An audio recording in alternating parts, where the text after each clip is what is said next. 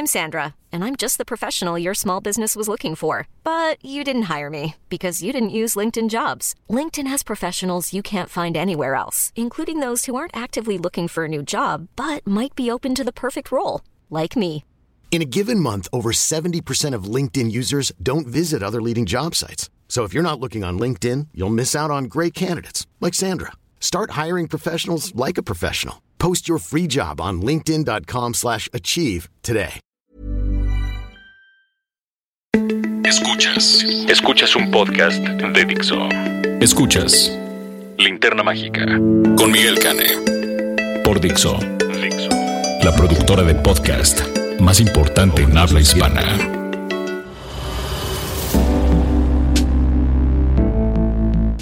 Muy buenas tardes, bienvenidos a la Linterna Mágica, yo soy Luis Sosa, nuevamente acompañando al siempre interesante, interesantísimo Miguel Cane. ¿Qué tal Luis? Buenas tardes, buenas tardes a todos los que nos escuchan. Buenas tardes, buenas noches, buenos días, dependiendo de en qué momento se sintonicen ustedes a este podcast de Cinéfilos para Cinéfilos. Soy Miguel Cane y tenemos un número, una emisión muy especial de la Linterna Mágica. Vamos a hablar de Star Trek, porque esta semana se estrena Star Trek Beyond o Star Trek al límite, como le pusieron en español.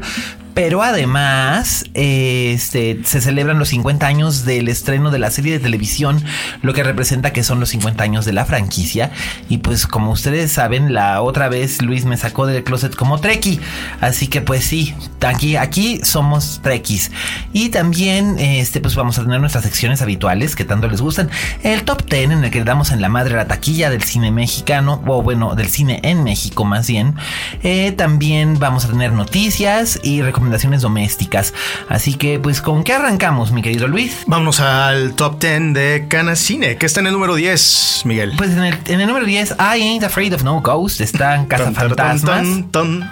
Sí, este, pues le fue bien, digo, ya va por su cuarta semana de exhibición, ha acumulado eh, 115 millones de pesos, no le va mal, pero eh, la verdad es que le pudo haber ido mucho mejor, no, no, no sé por qué causa, motivo, razón, le estuvieron pasando a este en horarios realmente muy raros, ya la semana pasada eh, eh, aquí en Ciudad de México estaba ya o muy tarde en la noche muy temprano en la tarde.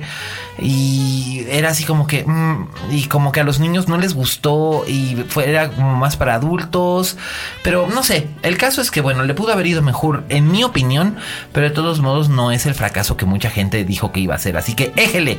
Y este pues eso es lo que lo que tenemos que decir sobre Casa Fantasmas. Y en el número 9, está La vida secreta de tus mascotas, que bueno, pues ya va de salida, ya los niños ya volvieron a la escuela, ya mucha gente ya la vio y ya se empezaron a agotar los juguetes en las tiendas, entonces eso quiere decir que ya esta película ya cumplió, Cumplió. con su cometido, sí, así que bueno, pues ya. En el número 8 está El Club de las Madres Rebeldes, las Bad Moms, que pues oye, no le ha ido mal, 35 millones de pesos casi acumulados en dos semanas de exhibición.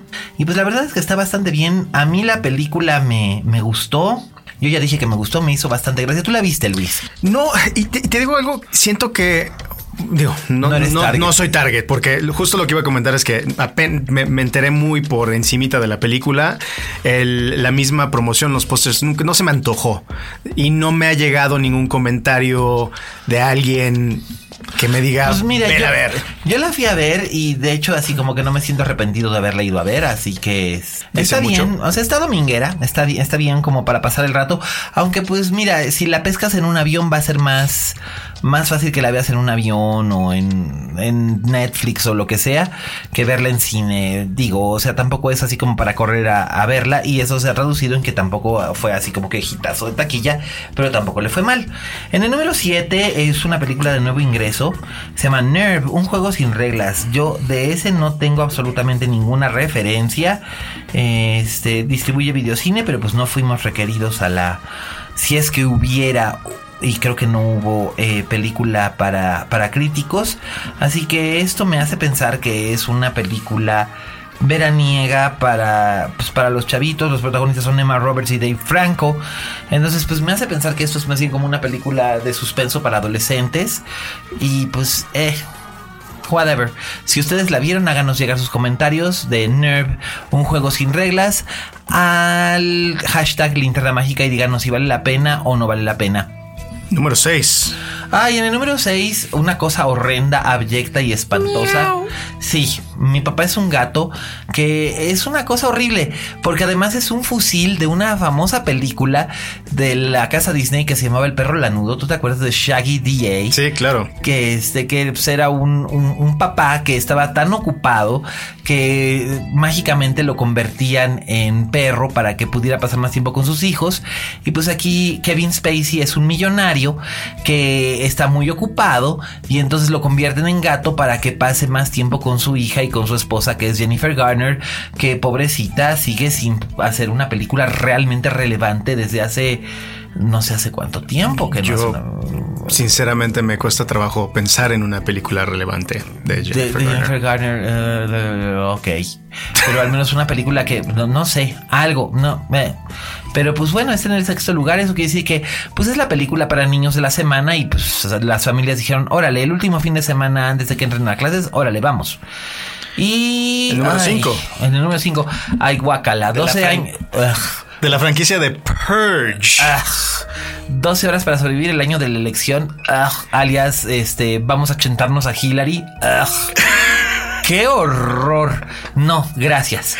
Yo le, yo le tengo un cariño perverso, si no a las películas, a la hipótesis de las películas. Me encanta la idea de qué haríamos si las leyes que nos protegen o nos, nos, nos limitan, dirían, se suspendieran por, ¿qué son? 12 horas. 24 horas. 24 horas. Sí, en, o sí, no, son No, 12, 12, horas. 12, el son 12 título. horas, sí. Entonces, eh, me, me sorprende, yo, yo vi la primera, todas han sido igual de meh, Sí. pero, pero se me quedan. Sí, bueno, la primera tenía como, como un poquito más de caché. Bueno, estaba Ethan Hawke. Y estaba eh, Lena Headey. Ah, sí, es cierto. Lena Headey, la propia Cersei, Cersei. Lannister era la esposa. Pero aquí como que... de- de- eh, eh, pero pues es que salen muy baratas de hacer y recaudan un montón de lana. Sí. Entonces, pues bueno, eso es lo único, lo único positivo que tengo que decir acerca de esta clase de cosa. En el cuarto lugar, ¿qué tenemos, señor? ¿Qué diría Charlton Heston? Ay, Benur, ya hablé demasiado de esa madre. ¿Podemos pasar a otra cosa? Perfecto, cuéntanos del número 3, que me sorprende un poco. Escuadrón su Suicida, pues no, ya va para los 500 millones de pesos. Eso quiere decir que la gente en realidad va a ver lo que le pongan. O sea, esto vuelve a probar la horrible teoría de que, de que las películas taquilleras no necesariamente por ser taquilleras son buenas. Y ya hablé demasiado acerca de esta madre también. La, deste- la destripé en su momento cuando salió. Me sentí ofendido y decepcionado de haber perdido dos horas de mi vida viendo esta madre. Y no pienso hablar más de ella. Y en el número dos... Nuestro amigo Jason Bourne. Jason Bourne, que pues mira, la verdad es que la película no está tan mal si consideras que básicamente es un remix, como decía Eduardo Montes la semana pasada. Es un remix de las dos películas anteriores, pero bueno, Greengrass y Damon juntos hacen cosas interesantes. Cierto. Y aquí lo que siento es que están haciendo como que mucho build-up para la segunda parte de esta nueva trilogía que se está planeando y que se supone que va a estar muy bien.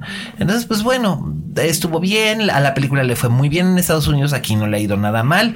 En dos semanas ha acumulado 54 millones 727.962 pesos. O sea, ya los quisiera yo para cualquier domingo.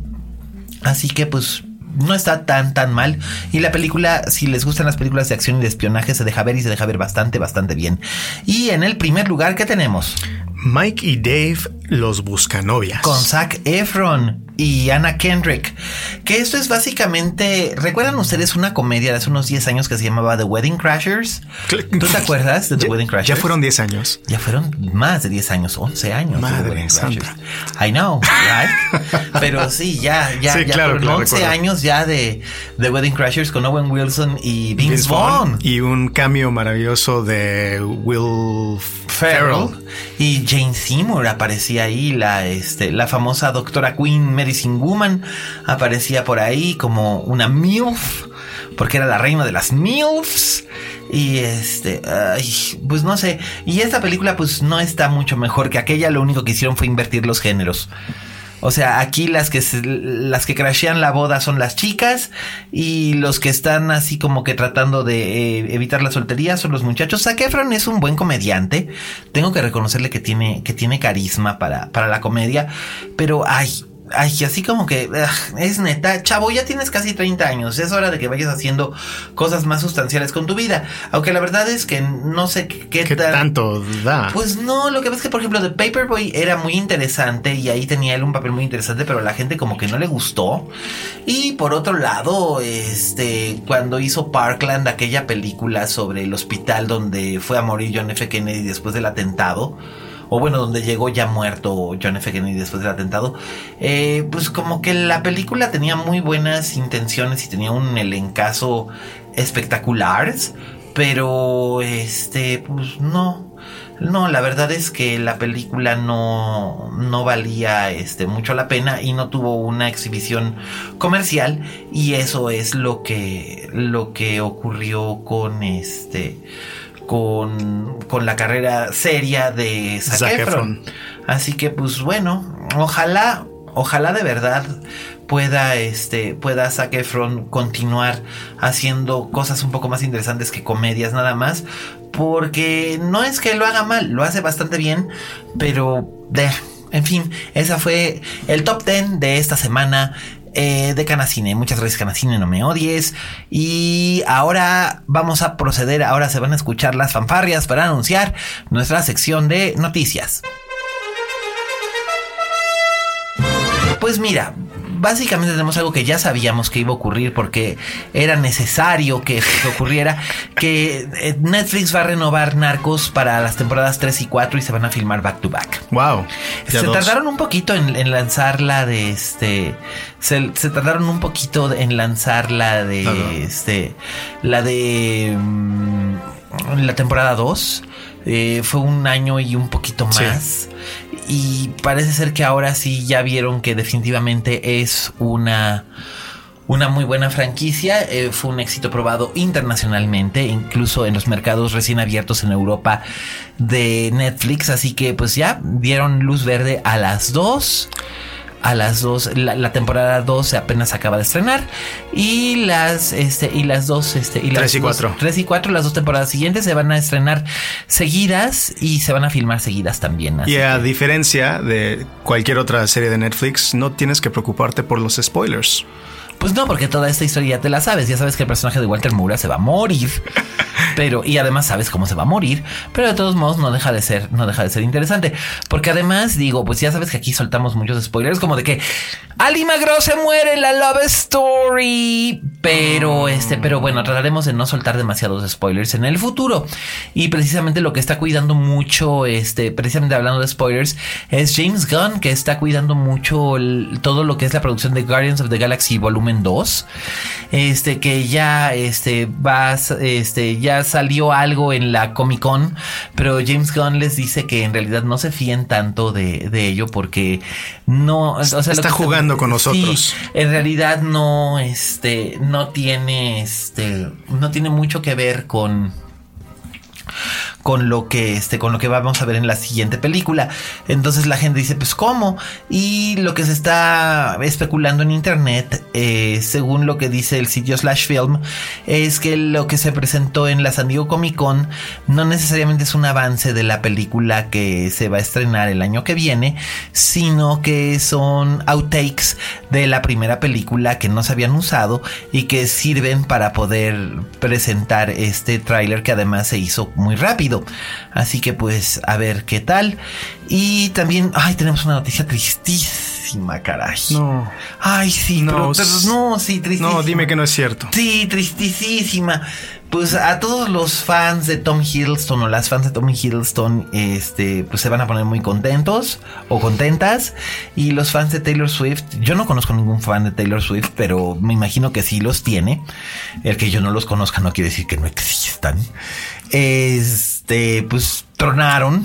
Entonces, bueno. El amor es una mentira. Sí, caray, pensábamos que iba a durar para siempre. Pero pues no fue así, entonces ahora este, tenemos que estar muy pendientes porque te apuesto a que no tarda ni dos semanas en salir un nuevo single de Taylor Swift, una canción acerca de este, acerca de esta ruptura. Que además, pues es que además Taylor Swift en realidad más bien, más que un romance fue como una experiencia traumática porque todo el tiempo que estuvo con él lo único que ocurrió fue que todo el mundo le hizo burla y Calvin Harris la dejó exhibida como una persona no muy ética en la cuestión de las políticas de novia. Así que, este, pues, pobre Taylor Swift. Pero como decían, donde, este, en casa del jabonero, el que no cae, resbala. Y eh, también tenemos una nota que va relacionado con lo que es nuestro tema del programa de hoy. Este, pues resulta ser que eh, según el sitio de Hitflex, eh, la nueva serie de Star Trek que se va a llamar Star Trek Discovery. Ya oh. viene. Sí, ya, en 2017. Sí, y este va a estar muy, muy genial esta, esta serie de. Va a estar muy genial esta serie de televisión. Eh, va a salir directamente en Netflix, ¿cierto? En, en Latinoamérica, Netflix ya tiene los derechos. En Estados Unidos es a través de CBS All Access, que es como el como el Netflix de, Netflix de, CBS. De CBS, ¿no? Sí. Pero también esa es gratuita en Estados Unidos, ¿cierto? Ahí sí, no sé. Creo que sí, creo que no tienen que pagar suscripción, pero no estoy muy seguro. Bueno, el caso es que este, el caso es que Brian Fuller, que ustedes saben, es el, es el director que, este, que nos, que, nos trajo series como Hannibal, eh, nos trajo eh, Pushing Daisies, que es una, gran serie que duró a mí me gustaba mucho, duró muy poco, duró solo dos temporadas y la verdad es que yo esperaba que durara más. Pues bueno, tanto él como Nicholas Mayer, que es el escritor, productor de la serie, eh, acaban de anunciar que la serie que debutará en enero de 2017, eh, no quisieron decir mucho, eh, este, pero eh, la serie va a tomar, va a tener lugar en el año, este, en un periodo entre 2155 y 2265, que son los años en los que se desarrollaban eh, Star Trek Enterprise y, Star Trek original. original. Y entonces va a tener una tecnología más apegada a, a lo que nosotros conocemos en cierta manera. Es curioso porque justo cuando Star Trek Enterprise estrena en el 2001, si no me equivoco, el objetivo era el, diseño de la nave se apegaba más al diseño de submarinos que del diseño que, ubicamos de la serie original de los, de los años 60. Ahora, el tema es que son, como había ciento y pico de años entre las dos series, era fácil el, decir, bueno, hacia, hacia allá va. Pero ¿cómo encuentras un punto medio entre una serie que hace 15 años usaba pantallas plasmas como monitores y todo se, veía bastante cercano a nuestro presente. Y una serie de los 60 donde tus monitores y tus botones todos eran eh, prácticamente accesorios de, ferretería pintadas con, con aerosol. Sí, Entonces va a ser muy interesante el reto para los diseñadores de la escenografía, creo que va a ser uno interesante. ¿Cómo, ¿Cómo encuentras el punto entre esos dos?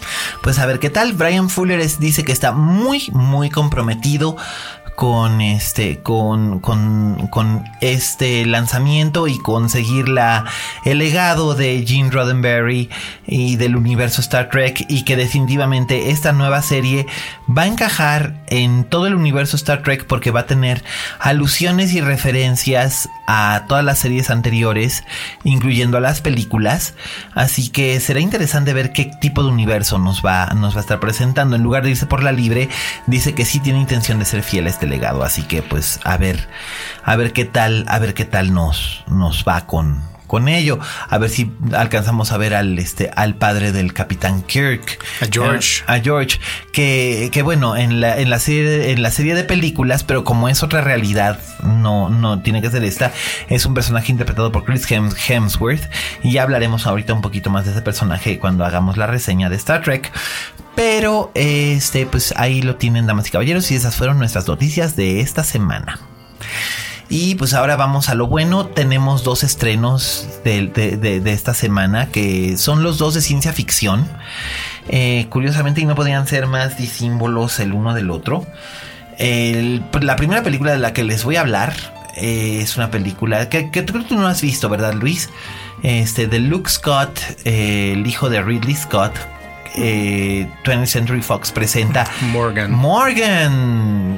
Este. Te diré que ya sabes, sabes que ya estás en problemas porque yo traté de evitar las reseñas. Cuando vi la taquilla dije, uh. Pero quise evitar las reseñas. Después vi las reseñas de, de- de- colegas en Estados Unidos. Pero fue hasta después de haber visto la película para tener yo mi propio criterio. Y, ¿Cuál ay, fue esa taquilla? Súper bajita. O sea, realmente es escandaloso que en su primer día de exhibición, eh, que fue el fin de semana del Labor Day, eh, la película recaudó 615 mil dólares, Ouch. con un presupuesto de 8 millones. Ouch. I know. O sea, eso debe haber dolido. Digo, Ridley Scott tiene 8 millones de pesos, eh, 8 millones de dólares para tirar a la basura cuando quiera. Pero de todos modos, ouch. Solo es, y es la segunda producción de Scott Free. La primera fue The Martian, que le fue de maravilla. Eh, Sí, ya como ellos solos. Sí, ya como ellos solos como Sí. productores. Sí, exacto. Le fue, Entonces, le es fue un- muy bien. Es un fracaso fuerte fue- para una un productora nueve. Luke Scott es el hijo mediano de, de Ridley.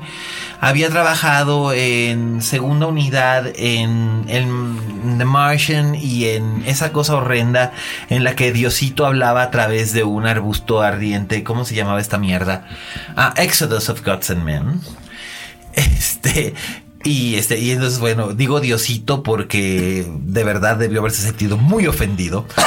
Una película, una película ambientada en el, en el antiguo egipcio, donde, en el antiguo Egipto, donde todos eran ingleses o americanos, y dices, eh, Sí, no, ok. fracaso. O sea, funcionaba muy bien, funcionó muy bien cuando Cecil B. DeMille hizo los 10 mandamientos, pero en aquella época era Hollywood y era otro estilo de hacer cinematografía, y aquí podía haber perfectamente bien buscado actores Sí, no. africanos o actores israelíes para hacer estos papeles, pero no quiso. Los, Así que los tiempos donde Marlon Brando la puede hacer de Julio César. Sí. Hazme o, favor. o de mexicano, tampoco. Así que de, de Emiliano Zapata, Zapata. por ejemplo. Ya fueron. Bueno, Betty Davis fue la emperatriz Carlota y Paul Mooney fue Benito Juárez. Pero a lo que voy. Este, esa película fue horrenda y Morgan no es mejor. Eh, es una película que básicamente lo que pretende contarnos es una joven es enviada por una compañía a terminar un proyecto de vida artificial que ha sido desarrollado en una, en una mansión perdida en las montañas. Si esto les suena como Ex Máquina, surprise, no les extrañe que se parezca a Ex Máquina o que se parezca también un poco a esta muy bonita película española que aquí solamente llegó en video. Eh, La con Bruller, con Daniel Bruller. con Daniel Brühl, una película hermosa. muy hermosa, se llama Eva. Este, pues básicamente es esto. Y entonces, pues aquí eh, la protagonista es Kate Mara, pobre Kate Mara. Dos películas malas al hilo, una tercera y mamacita, vas a tener que llorar porque te dejen volver al elenco de House of Cards. Porque eh, qué horror, y además aquí su personaje es intragable. Pero no es culpa de ella, sino que yo creo que es culpa del director y del guion que es malísimo. Y se desperdicia de una manera horrenda a actores de primera categoría como Toby Jones. Como Paul Giamatti, Jennifer Jason Leigh, que de veras ofende que a Jennifer Jason Leigh solamente la hayan usado para tres escenas de lo más pinche. Eh, Michelle Yeoh, eh, un montón de gente realmente muy talentosa que la verdad es está completamente desperdiciada en esta película que es como una especie de mezcla entre Ex Machina Hannah de, de Joe Bright que no era una película que funcionara muy bien pero comparada con esta es una obra magistral. Y, Eva, esta película española de la que yo les hablaba, la verdad es que eh, la película no tiene ningún tipo de cualidad que la redima y es una, una de las más horrendas muestras del nepotismo y guácala. O sea, sí, literalmente guácala.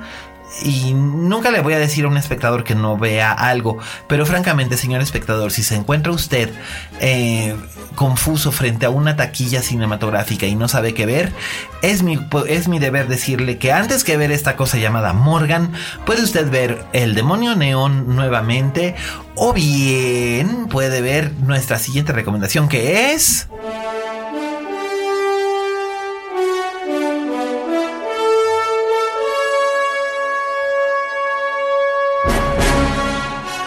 Star Trek Beyond.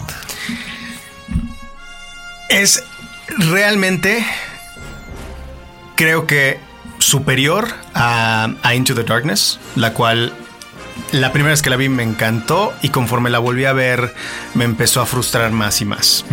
Creo que esta película va a envejecer un poquito mejor. Sí, pero eso se nota porque además también los escritores son distintos. Ya no están estos niños. Orsi y Kruzber o cómo se llamaban. Orsi Kruzber. Ay, no me acuerdo. Los mismos que escribían Transformers. Sí. O sea, que dices, o sea, Y pues es una pena que no está J.J. Abrams, pero está, está Justin Lin, que es el director de las películas de Rápido y Furioso. Sin embargo, este, la mano de J.J. Abrams se siente muy presente en la, en, la película. Y, y, la verdad es que eh, en el guion interviene también Simon, Pegg. Y se nota, y se nota bastante porque hay un buen balance de humor, hay un, balance de inteligencia y hay un respeto y un cariño por los temas originales de la serie de televisión. Y de sobre todo, yo sentí que ese, que ese humor lo usó, el guion lo usa para lograr un sentimiento de, hermandad, de las relaciones entre los personajes. Sí. En las otras películas lo intentan hacer, pero lo sentí un poco más superficial. Y esta película que empieza mm, esto no es ningún spoiler, eh, eh, están en el tercer año de la misión del Enterprise, entonces es, un, es un, grupo de personas que ya lleva tres años viviendo y trabajando en el espacio y creo que el humor entre ellos realmente resalta eso, resalta estas, relaciones. Hay una confianza, hay una confianza, se nota que hay una camaradería. Keith Urban está maravilloso como el Dr. McCoy. Y finalmente más aprovechado también. Totalmente, porque en las películas anteriores había estado pero no había estado, no sé si no sé si queda claro lo que quiero decir, pero ah, es un elenco multiestelar y todos deben de tener su momento para brillar. Eh, pero en el caso de Keith Urban, su personaje como que no tenía mucho, mucho que hacer. Al menos en la primera sí, en la segunda no. Y ahora lo, recuperan y lo recuperan bastante bien, específicamente porque se explora el, vínculo entre él y el señor Spock. Y se explora, y se explora bastante bien. Eh, también está ahí por ahí Zoe Saldaña como Uhura. Eh, el propio Simon Pegg como Scotty, eh, está John Cho como, como el señor Zulu, que por cierto, la, eh, tanta controversia como, ay, es que ahora un Zulu va a ser gay. Ay, o sea, tampoco es spoiler, ya, ya se había dicho que era lo que iba a ocurrir. Es más, básicamente en uno de los trailers, la, la, aparición de, del, del, marido y la hija de, de, Hikaru Zulu este, aparecen en, un momento en el tráiler y esa es la aparición que tienen en la película. Súper sutil, no, no sientes que es, que es algo que te están eh, poniendo en primer plano. podría haber sido una mujer con su hijo y, tal. Que creo que era el punto. Es el punto, ¿no? O sea, es completamente irrelevante y no tiene absolutamente nada que ver. Y Chris Pine derrocha carisma como, como el, el, Capitán, Kirk. Y también hay personajes nuevos. Está el personaje de Idris Elba, pero no, no quiero decir mucho. Porque además yo no me di cuenta de que se me había olvidado que Idris Elba salía. Creo que lo que sí voy a decir es, por la naturaleza del, del personaje que él tiene, se desaprovecha un poco, siento yo. Sí el rango de lo que, de lo que puede llegar, a ser Idris Elba. Sí, y la que está muy interesante es la chica nueva. Sofía. sí, Sofía. ¿Cómo se apellida? Butella, Butela. Butela. Sí, ella es un personaje realmente interesante.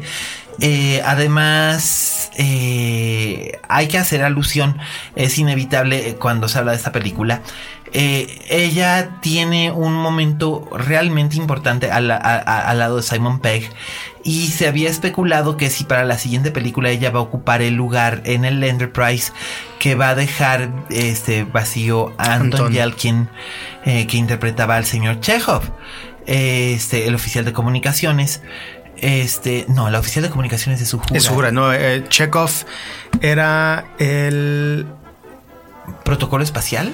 Creo que sí, porque Zulu es el que navega. Sí, Zulu es el navegante. Eh, Chekhov creo que era protocolo. pro- Sí, eh, protocolo, sí, sí, sí, sí. es- es- es- él, él es el que siempre, que nunca entendí por qué dividían los roles, se me hace bastante básico que el que escoge hacia dónde va sea también el piloto, pero en fin, aquí estaba Zulu navegando, eh, Chekhov Sí. navegando y Zulu como conduciendo la máquina. ¿no? Ah, algo así. Sí. Una cosa, un- una cosa un poco absurda que bueno, el, el personaje del señor Chekhov lo creó básicamente Gene Roddenberry para mostrar que en el futuro eh, los rusos y los americanos podían convivir perfectamente bien. Evidentemente él no se imaginaba la, la- la G20 que acaba de, de- de pasar, Sí. donde Obama y, y Putin no llegaron a ningún acuerdo, pero Por supuesto, pero pues bueno, eh, y mira que era en plena Guerra Fría. Eh, Anton Yelkin pues falleció hace unos meses en un freak accident. Y eh, J.J. Abrams, que es el productor ejecutivo de la nueva saga de Star Trek, anunció que definitivamente el personaje de, de, de Mr. Chekhov va a ser este retirado de, la, de las tramas no va a ser reemplazado por ningún otro actor. Eh, simplemente va, va a ir a, a- a otras misiones donde no va a estar involucrado con el Enterprise. Pero ya, ya indicaron que no, o sea, el personaje no fallece, no, No, a- simplemente que se va a otras misiones.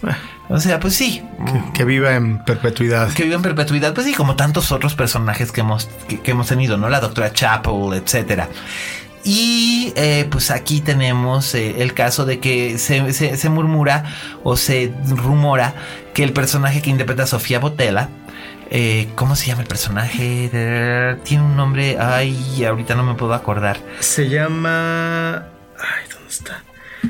Ay, Yaj- Yajla. Yala. Eh, Yala. Yala. Yala. Sí, es que con los nombres extraterrestres, la pronunciación de los. Me cuesta más trabajo pronunciar un nombre extraterrestre que pronunciar René Zellweger.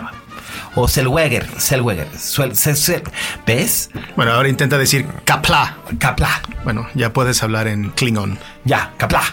Nochi. Como sea. Este. Eh, no han aparecido los Klingons todavía en. Sí, en esta saga no han No, aparecido. sí, aparecieron brevemente en Into the Darkness. Cuando a- al planeta Ah, sí, el sí, que sí, se va a sí, sí, esconder el señor Cumberbatch. Sí, sí, Mr. sí, Sung, sí. ahí Sí, sí, sí, que- hacen una apariencia. Khan. Khan. Sí, tienes razón. Pero ha sido como que alusión muy este. Muy sutil. Muy sutil. A, a un montón de referencias muy, muy, muy- sutiles. Pero en este caso, pues se dice que a lo mejor la- el personaje que ella interpreta podría incorporarse al elenco principal para la siguiente. Para la siguiente. Que ya está confirmada. Ya está confirmada y de hecho en ella va Chris Hemsworth como eh, George, George Kirk, el, George padre de Kirk, el Kirk, padre que de falleció Kirk. en la primera. que falleció en la primera en el momento en el que están haciendo el Capitán Kirk. En realidad él y su padre no se conocen. Pero no sé, supongo que esto va, va- va a implicar algún tipo de paradoja del tiempo. O un flashback también podría ser. Podría ser también, pero bueno, En solamente Star Trek se- todo se puede. Solamente se ha confirmado que sí, que Chris Hemsworth reaparece. Que además fue el primer papel importante que tuvo Chris Hemsworth en Hollywood en 2009. 2009. 2009 fue. justo. Ay, ¿tanto tiempo ha pasado? Sí. Creo que eh, Sofía sería un, un- un gran. Una gran adición al elenco. O sea, hubo mucha química entre los personajes. Sí, ¿cómo Creo no? que funcionan extraordinariamente bien. ¿Cómo no? ¿Cómo no? Y además hay un montón de elementos que a la gente le van a encantar. Eh, incluso a la gente que no es Trekkie. Eh, por ejemplo. Que siempre ha sido el, el- el- el equilibrio que buscan estas películas, ¿no? Sí, porque. Apelar al no trekkie. Al no Trekkie, porque el- toda la saga anterior, básicamente quienes la, la- las, la- no sé cuántas películas fueron, 12. Desde la primera que fue del 79. Contando las de las películas de Picard. Sí, exacto. Fueron como 12, ¿no? como 12. Y todas eran única y específicamente un éxito en Estados Unidos, principalmente porque ahí, porque ahí había Trekkies. Pero en el resto del mundo no eran exactamente un gran éxito. Y aquí se buscó que fueran un éxito mundial. Por eso es que se relanzó la saga. Entonces, pues ahí, ahí tienen ustedes a este a nuestro amigo Chris Pine como el Capitán Kirk, llevando la responsabilidad de que lleva a él muy buena parte del, del peso de la película. Y hay elementos que, como yo decía, son muy, son muy simpáticos. Eh, no es un spoiler, en, en el tráiler aparece el uso de una canción de los Beastie Boys que se llama Sabotage. Nuevamente, porque aparece en la primera película también. ¿También la usaron? Sí, en el, en, el principio cuando Kirk de niño se robó el coche ah, de su padre. es cierto. Esa es la canción que está en, el, en la radio. Es verdad, es verdad. Y por eso es que hacen referencia que, ¿qué es esto, Scotty? ¿Música clásica? Entonces, este, pues sí, ah, y, la, y la canción funciona perfectamente bien para una secuencia muy importante. No voy a revelar ningún plot point. Porque además creo que no tiene mucho caso revelar plot points en esta, en esta cuestión específica porque en realidad se siente como, como una, una temporada completa de la, de, la, de la serie original o un cuatro o cinco capítulos hilvanados. Exactamente. Y, y, ¿cuánto duraban cada capítulo? Media hora, ¿no? 45 minutos. Ok. Bueno, una hora y comerciales terminabas con 45 minutos de, de episodio. Ok, entonces pues básicamente eso es lo que es. Es este una serie de, episodios eslabonados para contar un story arc. Y es, lo que es, pero es como una película completamente contenida. No hay alusiones a, la, a, la, cuarta película porque no sabían si se iba a confirmar o no, así que pensaban dar un cierre con esta en caso de que fuera necesario que nada más fuera una trilogía. Y este. Y. Tampoco hace muchas alusiones al pasado o al, o al canon original, como lo hizo Into the Darkness o incluso la película original. Sí, no, aquí como que ya está buscando, es fiel a, es fiel a sus orígenes, pero está buscando tener su propia identidad y le funciona. Ya se siente como que este Enterprise es nuestro Enterprise de esta realidad que estamos viendo. No es una réplica del Enterprise anterior, o sea, vamos, la única referencia o alusión que hay es un homenaje a Leonard Nimoy que falleció durante el rodaje de esta, de esta película de, Star Trek Beyond el año pasado. Correcto. Eh, está muy bien, está muy bien realizada. La verdad es que a mí los efectos visuales me gustaron. Hay momentos que sí siento que es un poco repetitiva, pero supongo que eso también es parte de lo que hace que Star Trek funcione o le hable a cierta gente, que hace esta como repetición de patrones y dentro de esa repetición de patrones tienes un método para contar su historia. Completamente, creo que como, como bien lo dices, sentí como si fuera un muy muy buen episodio de alguna de las series de televisión. O sea, de, los episodios que duraban dos o tres episodios que hubo en la serie original, em, hubo, hubo uno que se llamaba The Best of Both Worlds, lo mejor de dos mundos, donde a Picard lo convierten en Borg y tienes estos arcos narrativos hermosos y, esta película de cierta forma lo sentí como eso, como un, un gran episodio largo de la serie original, con una energía donde ya no tenías que estar haciendo tanta, tanta referencia a construir este nuevo universo, sino ya puedes divertirte dentro de este universo y sobre todo sentí que era muy divertida, con todo y, las repeticiones en, las viñetas que se encuentran los personajes. Claro, y además aquí hay otro detalle, no necesariamente es algo que se cierre a un, a un tipo específico de público, es decir, el Trekkie creo que es una película que le puede hablar a todo tipo de público. Sí, completa. Incluso al, público que disfruta eh, rápido y furioso, que, busca una, una, película con ese, es, con esa energía un poco frenética, lo van a encontrar en, Star Trek. Pero también tiene una historia y tiene más sustancia que las de Rápido y Frenético, que, que Rápido y Furioso. Que mucha gente decía, ay, es que cuando vi que dirigía el de Rápido y Furioso, como que ya no se me antojó. Eh, creo que en realidad no tiene nada que ver. No, para nada. Pero, o sea, creo, más bien creo que encontrar un, buen equilibrio entre eh, la mano de J.J. Abrams, que siempre está presente, siempre presente, el, el guion eh, la- las, las contribuciones de Simon Pegg, se siente el sentido de Sí, humor de ¿cómo Pegg no? y es y creo que a- aporta muchísimo al, al universo de, de- de es- de este Star elenco, Trek, de este sí. Star Trek. Y como último, creo que la energía y las sensibilidades de, de Link, que, que sí es Trekkie, sí veía Star Trek de, joven chavito, sí. también aportaron, o sea, se encontró un equilibrio. No siento que fue Link llegar a tratar de ser rápidos y furiosos en el espacio, ni mucho menos. No, porque de hecho no. De hecho ese no es el punto. De hecho hay temas muy universales y que también son muy endémicos de Star Trek. La camaradería, la amistad, la lealtad, la resolución de problemas, el miedo a lo desconocido, el sentido de la aventura, la solidaridad. Todos esos temas y esos valores están presentes en esta película como en la serie original. Así que creo que la verdad es que la película es sumamente recomendable. Yo de un 10, eh, de un 0 a un 10 le doy un sólido 8. Igual, de acuerdo. Sí, es un sólido, sólido 8. Y este, a Morgan le damos un menos 5 porque de verdad qué atrevimiento. O sea, como pudiste, Luke Scott. Y la verdad es que vale muchísimo la pena que usted vaya y se acerque al Star Trek Sin Límites o Star Trek Beyond que se estrena esta semana y que de verdad vale mucho, mucho, mucho, mucho, mucho, mucho la pena. Justo ahorita que mencionas ya, retomando el universo más grande de Star Trek, esos valores, ¿no? De la, de la hermandad, de la lealtad, eh, creo que en gran parte en los 50 años de, de- de universo que se Que ha ese es creado. el tema que vamos a abordar ahora en la mesa y que es el tema de este programa, los 50 años de Star Trek. Continúe, por favor.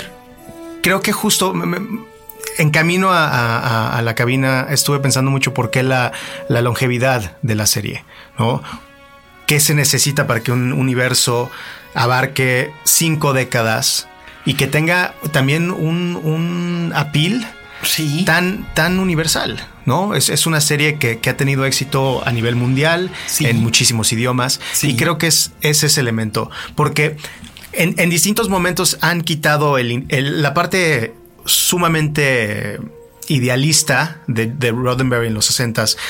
A, a veces ha- se, ha- se ha quedado un poquito atrás, pero la hermandad y la lealtad de los personajes a, a su comunidad y a su familia, eso nunca, nunca se pierde. Y creo que ese es un elemento importante Sí, que, que le ha, que ha permitido que la serie siga cobrando nueva vida. sí, y, y que nos interesemos en los personajes, que se establezca un vínculo, un rapport por parte del espectador para con ellos, porque además esto no es solamente de la serie original, sino de todas las series que vinieron después. Digo, tuvieron que pasar 21 años, 21, Sí, Del, en el 87 fue The Next el Generation. de The Next Generation. eh, que es que en realidad Star Trek duró tres temporadas al aire. Se estrenó en septiembre de 1966 y terminó en mayo o junio del 69. Correcto. En no sé cuántos capítulos fueron en total, 60. y- Sesenta y tantos. Hubo, hubo justo, hubo una serie animada en, Sí. en los setentas que Sí. también retomó a los mismos, a los mismos personajes. Incluso con las mismas voces de Leonard Nimoy Sí, y de sí, justo. y de William Shatner y de Nichelle Nichols y Josh Takei y todos ellos. Y- pero esta serie animada era como es como el puente entre las dos series. Eh, no, es, es más bien. Fue la continuación de, de- de lo que hubiese sido la serie original.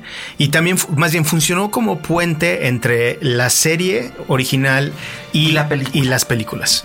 Que iniciaran las películas, que la primera película fue en el 70 y- 79, la que dirigió Robert Wise. Sí.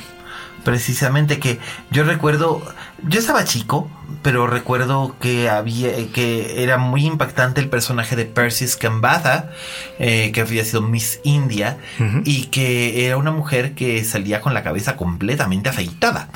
Pero se supone que ella pertenecía a una raza donde, las, don- donde los, los, los alienígenas no creaban pelo. Y ella era la.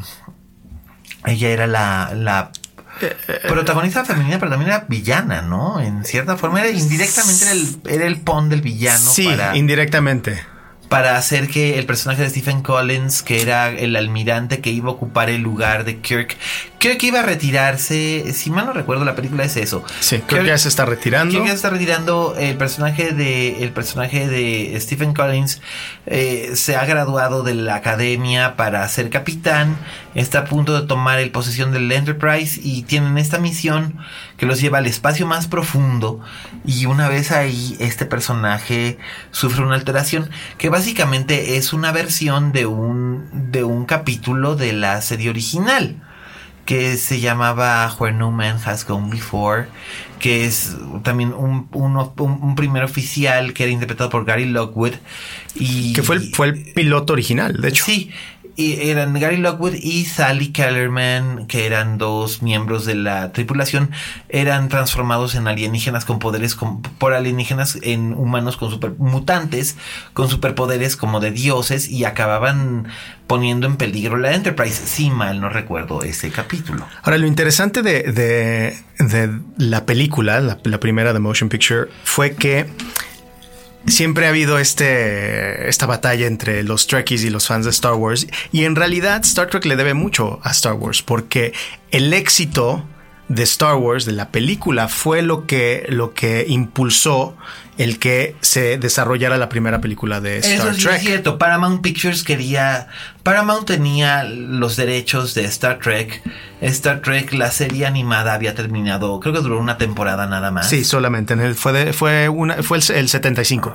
Sí, ¿no? y ya. Y ya, y este, y la serie original, que habían sido los 62 capítulos, del 66 al 69, y lo habían dejado como por la paz, no, no, no, no, no sabían qué hacer con el, con el producto, y Gene Roddenberry había intentado crear otros vehículos de televisión y no había tenido tanto éxito. Pero es que Star Trek realmente original, la original en su primera corrida, no fue exactamente un gran éxito en primera corrida, se volvió un éxito en las repeticiones. Sí, totalmente. De hecho, mucha gente que, que menciona Star Trek como, como parte de sus infancias, eh, científicos, Neil deGrasse Tyson, gente que, que, fue marcada por la serie, en realidad la vieron en, en repetición, ya en sus claro, eh, ya en cuando los 70 de la escuela, claro. entonces no, no fue durante sus primeros tres años que la serie realmente eh, tuvo esa, tuvo ese, esa masa no, crítica. Es que básicamente Star Trek surge en 1966, el mismo año en el que eh, Irwin Allen crea una serie que se llamaba Viaje al fondo del mar eh, y otra serie que se llamaba Perdidos en el espacio. Fue el primer año en que hubo televisión a color en los Estados Unidos en el 66. Vamos, ya había habido pruebas y experimentos desde que González Camarena, el mexicano, el ingeniero Guillermo González Camarena, llevó su experimento a Estados Unidos porque aquí no quisieron desarrollarlo. Ups. Mexiquito este se fueron y, y, o sea no es novedad o sea estas cosas como lo de lo de traer a Donald Trump este no no son endémicas y únicas de este del presente gobierno. Eh, en México siempre siempre ha habido esta tendencia a no no tomar en serio los esfuerzos científicos o creativos de, de los que están trabajando aquí. El, el mero valor de los mexicanos. Exacto y se van y se van entonces a otro lado. González Camarena vendió su patente a en Estados Unidos, la desarrolló y allá se creó lo que fue la televisión en color y ya formalmente y comercialmente se lanzó en 1966. A México llegó hasta el 68 y bueno, a Europa llegó hasta el 72. Pero eh, en, ese, en ese otoño, en septiembre del 66 fue un un otoño muy específico en la historia de la televisión, porque fue el primer año en el que, en el que ya se transmitió todo en color. Muchas series que eran originalmente en blanco y negro desaparecieron y todo se volvió color o debutaron en color. Bonanza se volvió de color. Eh, Bewitched. Bewitched, Gunsmoke, que eran series que llevan mucho tiempo. Fue el año en que debutó I Dream of Sí. que era básicamente un rip-off de, De este, Bewitched en color. De, Bewitched, pero en color. Este Star Trek eh, Voyage to the Bottom of the Sea, eh, El túnel del tiempo. Eh, todas estas series había mu- Perdidos en el espacio, había mucho interés en había dos grandes intereses narrativos en la barra de televisión. Recuerden que en ese entonces en Estados Unidos solo existían tres cadenas. La ABC o la American Broadcasting Company, la CBS que era la Columbia Broadcasting Company y la NBC, la National Broadcasting Company. Y tenían como que sus intereses estaban muy claros. O por un lado, transmitían, eh, y además solo el prime time era en color. El, daytime TV era en blanco y negro. Eh, las, este, las series eran o de detectives, o westerns, o de ciencia ficción. Las únicas que se mantenían en una especie como de realidad realidad eran los sitcoms que, que trataban más con el acerca del hombre común, aunque tenían elementos fantásticos como Bewitched, del ama de casa que es una bruja, etcétera. Eh, en las series eran más enfocadas a situaciones realmente extremas. Por ejemplo, estaba Wild Wild West con Robert Conrad, que era una producción que mezclaba elementos de ciencia ficción con un western tradicional. Que, en sí, curiosamente, ese fue el origen de Star Trek. Roddenberry quería mezclar elementos de western con, su concepto de ciencia ficción. Del, espacio. De ahí el concepto de los pioneros espaciales. Exactamente. Y, que.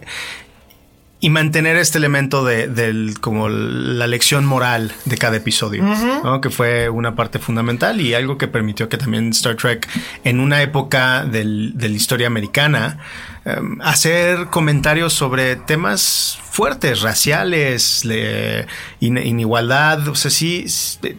Por supuesto, porque estaban 2265 estaban 190 mm, y tantos años en el futuro. Exactamente, lo cual le daba la libertad de poner a una mujer afroamericana en una posición de liderazgo. Y no solo eso, de besarse con el capitán Kirk, cosa que sucede en un episodio. Sí, aunque debido a una infección bacterial espacial. pero, bueno, fue la primera vez que hubo, un beso, interracial que es algo, es un momento realmente histórico. Eh, ahora, George Takei ahora le ha dado por decir un montón de cosas que igual no sé si debería o no decirlas, desde que se erigió él mismo como ícono gay y este y como portavoz de, de los gays, cosa que a mí pues no, a mí el señor no me representa. Este, pero ahora que se había anunciado que Hikaru Zulu iba a ser eh, retroactivamente en continuidad presentado como homosexual en esta realidad de las películas. Él protestó porque dijo que no, que no era la visión de Roddenberry, aunque bueno, luego se contradijo diciendo es que Roddenberry decía que sí, pero no podía mostrarse. Es que chingaos, o sea, decídete.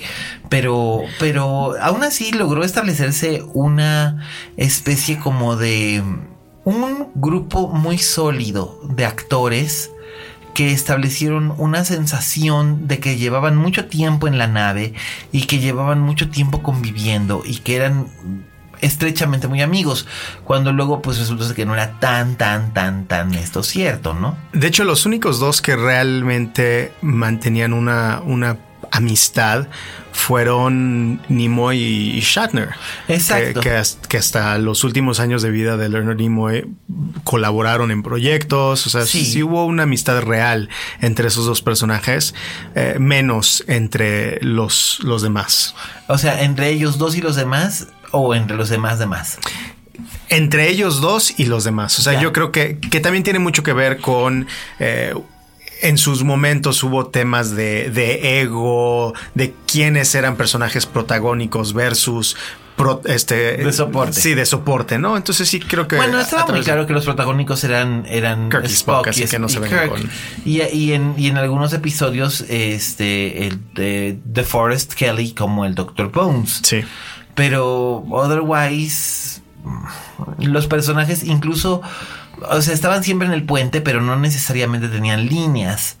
Creo que hay algo fascinante de, de, rascarle a, a, las relaciones de, de, los actores que protagonizan a, personajes que al final se vuelven partes de nuestras historias personales, ¿no? Personajes icónicos. Sí. Y algo, algo que a mí me, me conmovió mucho fue cuando falleció Leonard Nimoy, eh, Zachary Quinto que la hace de, de Spock en la nueva serie, que pudo convivir muchísimo con Leonard Nimoy para preparar Para el preparar el personaje de Spock. claro. Ah, habló mucho de que se sentía que estaba perdiendo, que había perdido a, a- a un segundo padre. O sea, Sí. eran, era una relación muy, muy apegada. Sí, cómo no. Y eh, sobre todo porque había sido muy inmediata. No se habían conocido antes de 2008 cuando empezaron a filmar la película. Pero sí, sí fue, fue una cosa que además afectó muchísimo el core de, de lo que es, de lo que es la saga y lo que es la serie para muchísima gente. Ahora bien, tuvieron que pasar 21 años para que la serie se convirtiera, o sea, era una serie de ciencia ficción con elementos de humor. Hay capítulos en la serie original que son muy graciosos, Sí. hay otros en los que no hay nada de humor, sino que son más inquietantes. Eh, pero todos eran como que contenidos en uno solo. Era, eh, Era episódico, tal era cual. episódico. Pero a partir de 1987, cuando surge eh, The Next Generation, empieza a haber como que arcos históricos. Sí, son episódicos, eh, sobre todo la primera temporada, pero ya hacia la segunda empieza a ver como en un capítulo de repente hay alusiones a algo que va a ocurrir y luego de repente se vuelve a manifestar y se vuelve- hasta que de repente ya está ocurriendo, cierra y empieza otra vez otro arco con un montón de situaciones paralelas alrededor. Otro detalle interesante fue que la segunda serie tuvo mucha más presencia de mujeres que la original. En la en la primera temporada de la segunda serie pues estaba eh, Diana Troy, estaba la, la doctora Crusher, este, estaba Natasha Yar. Eh, Claro, este Crosby. eh, Denise Denise Crosby. Crosby, hija de Bing. Sí. De, no, de. Ay, del cantante de eh, Crosby, Still and Ash. Ah, no, de David Crosby. David Crosby, sí, es de- hija de David sí. Crosby. Este, y también. ¿Qué otro personaje? Bueno, estaba Gwynn, pero Gwynn creo que empezó a aparecer en la segunda temporada. Ella aparece en la segunda temporada. Sí, y era, y ella siempre fue como de soporte, no fue protagonista. No, no fue protagonista. nunca. Pero también hubo ese periodo donde eh, la actriz que la hace de Beverly Crusher se salió de la serie. Claro, y, entró, Diana Muldaur. Sí, como. La doctora. tarara, también Pola- era. eh, Po- Polas- Pulaski. Pulaski. La doctora Pulaski. Pero ese personaje no fue muy bien recibido, no me acuerdo por qué. Supongo que porque la gente quería más a la doctora Crusher. Además de que no tenía mucho sentido que la doctora Crusher estuviera en otra nave y su hijo siguiera en el Enterprise. Sobre todo porque su hijo era en ese momento un niño que era cadete espacial. O sea, en realidad debería de estar en otro lado. Pero bueno, eh, lo que hablábamos del personaje de, de Will Crusher, ¿no? Protagonizado por ahora ícono geek moderno Will Wheaton. Sí, pero bueno, este, este Wesley Crusher, Will Whedon, sí, tienes toda la razón, que Will Whedon eh, es uno de los niños también de Stand By Me, Sí, claro. by the way, que fue realmente su gran, gran, gran salto a la fama en cine, donde después ya no hizo mucho más. De hecho, esa película fue parte del por qué el personaje de, eh, de- de Will Crusher se retira. Porque, de Wesley, perdón, de Wesley Crusher. Porque Will Wheaton decide después de esa película. No, pero no fue, no. Ah, fue Valmont. Fue Valmont. Fue Y al Valmont. final de cuentas no se quedó en Valmont tampoco. Sí, pero fue porque quería tratar de hacerla como actor de, Ajá, de cine, de cine. que abandona la serie. Pero acabó regresando, ¿no? No, no, este, bueno, no, sí tuvo, tuvo dos o tres episodios como eh, invitado especial. Pero se aventó como tres temporadas como regular, ¿no? sí, las, Sí, las- y después se sale, después se sale. y se sale por eso. Mm, para que aprendan niños una lección si tienen algo seguro y después quieren cambiar de, de tajo, no lo hagan sin antes consultar con alguien con más experiencia que ustedes. Exactamente, no, no, no sueltes una vaina sin tener la otra en mano. Sí, por supuesto, porque pues mira, si hubiera seguido ahí, eh, duró muchísimas temporadas este Star Trek The Next Generation, creo que duró el doble de las temporadas que duró eh, la original. Creo que Justo, duró siete, siete. siete temporadas. Siete ¿no? temporadas. Sí. Wow. Sí, una eternidad. fuerte. Y lo interesante también es que, a diferencia de un programa, de los programas hoy en día, donde tienes que, que salir pues perfectamente formado, no tienes un, un periodo, un margen de error. Eh, La realidad, y, y miren que soy Trekkie, pero las primeras tres temporadas de, de The Next Generation son bastante malitas. O sea, tienen de, de cada temporada tenía que como 22 24, capítulos. 22, 24 capítulos. De, de las primeras tres temporadas, juntas 10 episodios buenos.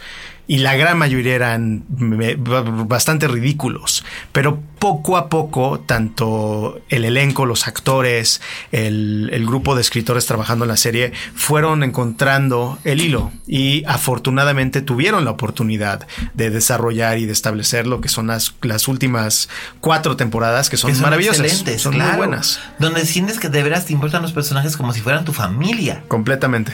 Se Y vuelven reales. Después, ilumínanos, ¿qué series siguieron después de después de The Next Generation? Después de The Next Generation hubo un periodo curioso donde tienes, eh, por el mismo éxito de The Next Generation, tienes varias series que, casi- que, que salen casi al mismo tiempo. Primero se, se, se estrena eh, Star Trek Deep Space Nine Ajá. que se estrena en justo el, el año que termina la serie de The Next Generation. 94. En 94 se estrena Deep Space Nine. Y después de Deep Space Nine tienes como al año, ahorita les confirmo las fechas, pero justo como al año se estrena Star Trek Voyager. Exacto, Star, Trek Voyager que además tenía la primera mujer. Como capitán. Como capitán. De hecho, fueron dos cosas. En Deep Space Nine, que se, entre- se estrena justo en el 94. Eh, no, tienen un año, un año de. En el De 93. diferencia. Ajá. Entonces, en el 93 se estrena Deep Deep Space Nine. Entonces, hubo un momento donde tenías la última temporada de Star Trek The Next Generation y la primera temporada de Star Trek de Deep, Space, Nine, al sí. mismo tiempo. Que una era un spin-off de la otra. O sea, en realidad esas no estaban tan relacionadas. No, de- Deep Space Nine justo la, la premisa era que en vez de estar en una nave espacial estabas en una base. Entonces no tenías este tema donde cada, cada episodio era en un lugar distinto, sino que cómo es la vida en una base. Que es como lo que vemos más o menos en algunas escenas de la nueva película de Star Trek en la base de Yorktown. Sí, exactamente. Entonces, Deep Space Nine estrena y tiene el, el- el- da el gran paso de que el papel protagónico es, aunque no, en ese entonces no era capitán, pero era un afroamericano. Sí, Entonces, parteaguas en televisión, poner a un, a un personaje afroamericano como a- protagonista de una serie de ciencia ficción Sí, y más y de, un- una, de una franquicia tan reconocida como Star, como Star como Trek. Star Trek. Y al año se estrena Voyager con Kate Mulgrew, Sí. que ahora está en Orange is the New Black. Sí, que es Red en Orange the- uh, uh, is the New Black. Pero además ella entró a Voyager eh, básicamente de, de urgencia. Sí, porque- El piloto lo había grabado originalmente la célebre actriz canadiense Genevieve Bujold. Correcto. Y hizo el piloto y acabó tan fatigada que dijo no, no me aviento a hacer la serie. Pero como no, no puedo, no puedo, no puedo. Y del no puedo no la sacaron. Y entonces Paramount estaban así como que desesperados. Y justo en ese momento estaba Kate Mulgrew en el, en el lot de los estudios Paramount filmando una película que era una, un movie of the week. eh, basado en una novela de Daniel Steele, una miniserie basada en un libro de Daniel Steele donde ella compartía el, el crédito con Linda Carter y Patrick Duffy. Y de repente así como que primero pensaron, ay, vamos a decirle a Linda Carter porque había sido Wonder Woman y Linda Carter dijo, "No, yo hago estas movie of the weeks porque tengo este tengo hijos pequeños y no me toma mucho tiempo." Este, "Pero ¿qué tal tú, Kate?" Y entonces este y entonces ella dijo, "Ay, ¿qué Star Trek?" Sí, y entonces pum, le ofrecieron Star Trek y pumba, ahí mismo en dos días ya tenían a la capitana Janeway. Y que, y, y francamente, qué bueno, el beneficio, digo, no, no sé cómo, cómo hubiese sido, Con Linda Carter o con Genevieve Bujold, Pero- es imposible de saber. pero Kate Mulgrew creo que, que al final aportó mucho a la serie. Creo que Le dio una enorme calidez y le dio Sí. mucha calidad. Bueno, ella finalmente es una, es una actriz con un entrenamiento shakespeariano. Entonces sabía muy bien eh, en qué les, a qué le estaba entrando. Porque además ah, tenía ya muchos, muchos años de experiencia ya para entonces. Ella tenía como 15 años de, de estar dedicándose a hacer televisión y cine. Ahora, lo interesante de Voyager, pequeño dato, son dos cosas. Uno, para los que fueron en su momento fanáticos de la serie de Battlestar Galactica, no la original, sino el reboot que se lanzó. Sí, yo soy mega fan. Yo también. El, el que produjo esa serie, Ronald D. Moore, entra, él, él entra como escritor en Star Trek The Next Generation justo por ahí de la cuarta o quinta temporada. Para cuando se estrena Deep Space Nine, él ya está en una posición de bastante autoridad dentro de el grupo de personas en, en, el equipo que llevaban Star Trek. Y él justo se sale de, de, trabajar con el equipo de Star Trek por Star Trek Voyager, porque originalmente las últimas temporadas de Deep Space Nine se, se van hacia un lugar bastante oscuro. Eh, se, se, da una, una, guerra desastrosa con el Dominion, eh, tienes episodios donde Cisco asesina a, eh, a, a, personas de, este, de, de, de los este, civiles. Civiles, o sea, tienes situaciones donde justo te hace, hace que el universo perfecto de Star Trek se enfrente con la, la realidad cruda de Como la si guerra. fuera Babylon 5. Sí, exactamente. Ahora, eso fue la mano de Ronald Moore. Empieza Voyager y el concepto era bastante interesante. ¿Qué pasa si tomas una nave y la lanzas al otro extremo del universo donde no tiene todo este apoyo de la federación? Sino que ¿no? andan, andan solos. Explorando Sí. solos.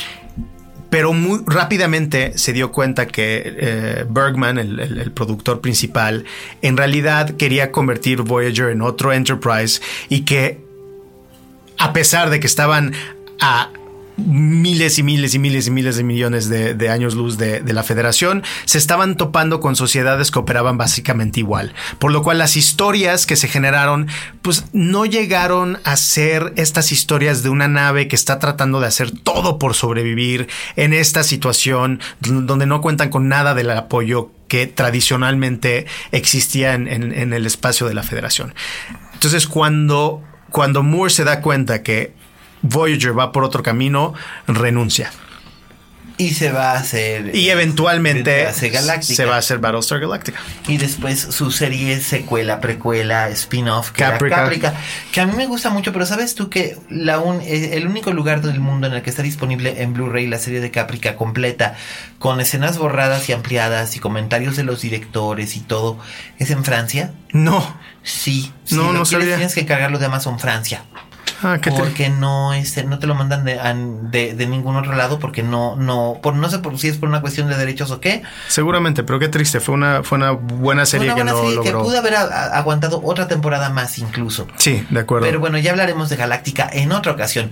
Pero este básicamente pues eso es lo que lo que son los universos de falta uno ¿Cuál? Que Enterprise. Es Enterprise, que era con Scott Bakula, con que era más cercana, porque es la que es en el periodo de tiempo entre, anterior. Sí, anterior a, a la, la, nueva Discovery sucede entre el periodo de tiempo de Star Trek Enterprise, que es... Eh, 2115. Sí, 2100, 2121 por ahí, por ahí. A, a 55. Ajá. Y la serie original que ocurre en el 2265. Ahí empieza. Entonces, Discovery está en medio. Enterprise es una es, es la serie que lanza en CBS en el 2001 y que tuvo problemas. Creo que ya había una como que el público se fatigó con Star Trek. Solo duró cuatro temporadas. Eh, de cierta forma, pues replicó un poco el, los problemas que tuvo la serie original. Y Nunca, también The Next Generation en parte. Sí, aunque The Next Generation sí logró tener sus, sus siete, sus siete sí, temporadas. Sí. Enterprise solo llega a cuatro. La cuarta es una temporada muy rara. Es. Enterprise le tengo, le tengo cariño como, como a todas las series al final. Es, existe un universo en un universo que yo al cual yo le tengo mucho cariño, cariño, pero efectivamente fue muy sano que la, que la franquicia tomara un descanso, que se cancelara Enterprise después de cuatro temporadas, fue lo que permitió que de hecho son los primeros viajes, son los primeros viajes de las naves porque estaba recién formada la Federación Planetaria de después hecho, de los años de la guerra. Termina la, la, serie incluso empieza antes de la formación de la, de la Federación Planetaria. Justo su, sus últimos episodios son los inicios de la formación de lo que se vuelve la Federación. Entonces, más bien, son los primeros años de la exploración humana del espacio con el desarrollo de el, el, primer motor que puede llegar a, a Warp 5. Entonces esa es la que, que eventualmente es el mismo tipo de motor que tiene la Enterprise. Exactamente, sí. Hmm, interesante, pero las únicas series que tienen al Enterprise en común son esas tres: Enterprise, Star Trek y Star Trek The, Next Generation. Correctamente, sí. Son las únicas, las únicas que, que, que- que existen en, en- en el lineaje de, Con- de- de de la continuidad, Enterprise. de continuidad seguida. Y bueno, se supone que ahora esta nueva va a hacer referencia a todo eso, a ver qué tal. Yo quiero ver a ver si Brian Fuller no se mete en un berenjenal, pero no lo creo. Creo que es un, creo que es un creador muy capaz, así que va a ser un, un gran trabajo. Y ese ha sido nuestro tema de la mesa de hoy, incluyendo como recomendaciones, por supuesto, las series de Star Trek que además van a estar ya disponibles en Netflix, o creo que ya están en Netflix las series de televisión. Yo las he visto como que eh, están y desaparecen. Entonces, y luego van y vienen. van y ¿no? vienen Pero un hubo un poco. tiempo en el que estaban las tres temporadas Sí, en Netflix de la clásica en Netflix México. Pero creo que ahora, a partir de que van a tener la este el, el lanzamiento de, De la Discovery, nueva, van a estar Discovery las- van a estar todas. esperemos que sí. Incluyendo las siete temporadas de Star Trek The Next Generation, que esa era la que a mí más me gustaba. Valen, y ojalá y que la versión que esté en Netflix sea la versión en HD, remasterizada en Sí, HD. por supuesto, no se supone que todas van a esperemos que ser, sí, porque, remasterizadas porque en HD. es una remasterización muy, muy, muy bonita que vale mucho la pena. Así que ahí lo tienen, damas y caballeros. Esa fue nuestra recomendación, tanto de serie como de tema. Pero para antes de cerrar, vamos a hacer nuestra recomendación doméstica.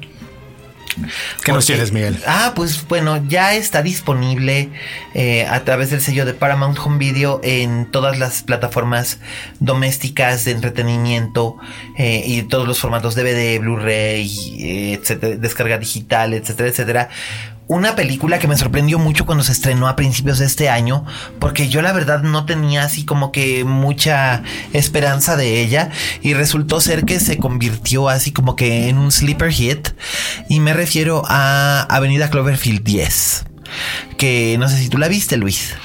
Yo no, justo vi, vi Cloverfield y mi, mi problema es que las películas que usan demasiado el, el handheld me, no las aguanto, me marean. Bueno, pues esta no tenía nada que ver con eso y de hecho no es found footage. Ah, no supe, por eso no la vi, Sí, porque pensé que sí. Sí, no, no, no. Ok. No, no, no vale la pena que le, que le eches un ojito, porque la verdad es que está increíble.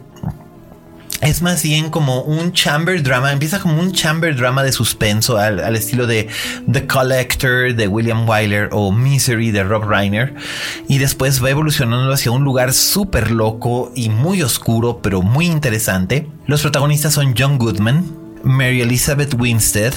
Eh, ellos dos llevan la película. Ella hace el papel de una joven diseñadora de modas de Nueva Orleans que rompe su compromiso y se va de la ciudad en su coche y mientras está conduciendo tiene un accidente automovilístico y cuando despierta está en un lugar que es una especie de búnker subterráneo donde ella es la cautiva slash huésped del personaje encarnado por John Goodman que le dice que ha ocurrido algo terrible y no pueden salir de donde están, que es un refugio antibombas de los años 50, que él ha adaptado como si fuera una, una casa, una casa de familia y no pueden salir porque si sale este es algo terrible. Entonces JJ Abrams, que es el productor ejecutivo de esto, recibió un, un guion hecho en spec y lo compró que se llamaba The Cellar que básicamente lo que planteaba es what would you do qué harías tú si te despiertas una mañana y estás en un lugar que no conoces con gente que no conoces y completamente privado de tu libertad y te dicen que ha ocurrido algo terrible y no puedes salir entonces eh, a partir de esta premisa que es muy onda la dimensión desconocida eh, fueron desarrollando la película y después se dio cuenta de que esto podía encajar bien en el universo de Cloverfield. Entonces, temáticamente la película ocurre en la misma noche que, que, que Cloverfield, solamente que en otro punto del país. Eh, Cloverfield es en la ciudad Nueva de. Nueva York y, y esto es en las cercanías de, de, de Nueva Orleans o más bien en, en los bosques de Luisiana. Y en, en este lugar eh, es que se desarrolla esta historia que es muy tensa, muy inquietante y luego ocurre algo que es realmente sorprendente. No puedo decir mucho más porque lo arruinaría, pero definitivamente por aquí se van incluso por este toques Lovecraftianos. El director es un chico joven que esta es su primera película, se llama Dan Trachtenberg. ¿Tiene algo que es hermano de Michelle Trachtenberg? No. No. No, no. Dan Trachtenberg había, había asistido en Lost, había asistido en otras películas de J.J. Abrams, en Super 8, y había hecho un corto que a J.J. Abrams le había gustado mucho, y entonces por eso lo designó como director de esta producción, que es una producción de Bad Robot, eh, a través de Paramount Pictures. Y la verdad es que la película está muy, muy bien. Creo que es una estupenda película de suspenso, y está muy, muy bien lograda, sobre todo porque además hacia el final, eh, digamos que se abre a un montón de posibilidades y entonces esto da la sensación de que lo que quiere hacer eh, Abrams con este universo que habían creado en Cloverfield es como dejarlo abierto un montón de posibilidades y de historias que puedan interpretarse de un modo o de otro, que tengan únicamente el elemento en común que ocurren en ese universo, ni siquiera que los personajes se crucen o no se crucen. Porque bueno, los personajes originales de, de Cloverfield, algunos los protagonistas no pueden. Claro. Ellos físicamente es imposible, no, no pueden, pero el personaje de, de Mary Elizabeth Winstead en cierta forma está en el mismo universo en el que, en el que ellos y por ejemplo el, el, el residuo nuclear de este después de que tienen que bombardear Nueva York en parte juega un elemento, es un elemento que juega parte de la trama de esta película. Fascinante, ya sé que voy a ver en mi vuelo mañana. Pues sí, fíjese que sí, porque la verdad es que sí vale mucho la pena. Así es que esa es la recomendación. El Blu-ray incluye eh, comentarios y incluye unos featurettes, unos documentales eh, bastante interesantes detrás de cámaras y desarrollo de producción. Así que es un producto altamente recomendable. Eh, la alta definición para pantalla doméstica, la verdad es que le beneficia, sobre todo porque es, es está hecha en espacios muy cerrados y entonces se centra mucho en las expresiones de los actores y aquí se, aprovechan y se aprovechan muy bien. Así que esa es nuestra recomendación doméstica, Avenida Cloverfield número 10. Este, búsquenla, díganle, díganles, me la recomendaron en la linterna mágica para que sepan que tiene usted un sello de garantía en su recomendación. Y pues con esto toca al final de este episodio especial de la linterna mágica en el que hablamos de Star Trek Guiqueamos un montón y guiqueamos a gusto. Este. Como debe de ser. Como debe de ser. Eh, esperemos que a William Shatner no le hayan zumbado los oídos. Y pues nada, eh, si usted es Trekkie, vaya, corra, disfrute la película. Si no es Trekkie, de todos modos, vaya a verla. La va a disfrutar un montón también. Mándenos sus tweets. Sí. Yo soy arroba Luisos en Twitter. Me encanta platicar de Star Trek. Si tienen un episodio favorito, Cuéntenme sí. y díganme qué opinaron de, la, de, la, nueva película. Con el hashtag de hashtag linterna mágica. Yo soy arroba alias Cane, así que ya saben dónde encontrarme. Háganme sus comentarios. Si acaso caen a ver Morgan porque no había boletos para Star Trek, este de veras, mejor váyanse a ver The Neon Demon o váyanse a ver Bad Moms o váyanse a ver Jason Bourne. Eh, Jason Bourne. Váyanse a ver cualquier otra cosa antes de ver eh, Morgan. Y si van a ver Morgan, de todos modos, eh, si deciden, yo soy muy valiente y me voy a echar Morgan porque este hombre no sabe lo que dice, este, pues bueno, después no se vengan a quejar conmigo. Y si de plano la ven, pues bueno, díganme si les gustó reconoceré que les gustó. Si me dan razones de por qué les gustó, eh, yo diré, ok, no las discutiré. Pero si no les gustó, tampoco vengan aquí a chillarme, porque pues qué, yo no soy la mamá del espectador, simplemente solo soy su amigo que les recomienda. Y pues muchas gracias Luis. Siempre un placer, Miguel. Muchas gracias por la invitación. Y nos estaremos escuchando próximamente. Tendremos más cosas. La semana que viene vamos a estar hablando de la divertidísima El bebé de Bridget Jones. Este, que la verdad es que sí está divertidísima. Ya les contaremos cómo está el asunto. Y revelaremos la verdad de si René ¿Se hizo o no se hizo cirugía plástica? Hablaremos eh, de eso y de muchos otros temas este, que son y no son de nuestra incumbencia en la próxima emisión de la Linterna Mágica. Mientras tanto, muchas gracias por escucharnos. Eh, nos oímos la próxima semana y recuerden, si en este negocio o en cualquier otro no tienen fama de este monstruos, es que todavía no son estrellas. Buenas noches.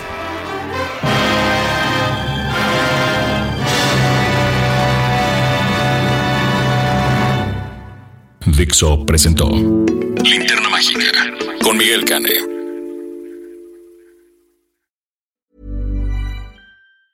Ever catch yourself eating the same flavorless dinner three days in a row? Dreaming of something better? Well, HelloFresh is your guilt-free dream come true, baby. It's me, Kiki Palmer. Let's wake up those taste buds with hot, juicy pecan-crusted chicken or garlic butter shrimp scampi. Mm. Hello Fresh. Stop dreaming of all the delicious possibilities and dig in at HelloFresh.com.